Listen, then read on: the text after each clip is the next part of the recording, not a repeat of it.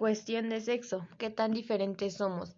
Los órganos sexuales primarios son los testículos en los hombres y los ovarios en las mujeres, los cuales producen células sexuales o gametas y secretan hormonas sexuales. Las hormonas sexuales como la testosterona en los hombres y el estrógeno y la progesterona en las mujeres juegan un papel fundamental tanto en el tanto en el desarrollo y funcionamiento de los órganos reproductores como en el comportamiento y en los impulsos sexuales.